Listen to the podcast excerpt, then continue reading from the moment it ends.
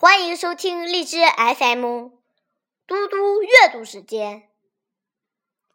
今天我要阅读的是诗歌，请不要，请不要，请不要把树木伐光，留一片茂密的森林，做小猴的乐园。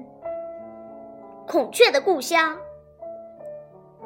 请不要把草原啃光，留一片绿荫，让马儿和牛羊安居在这牧场。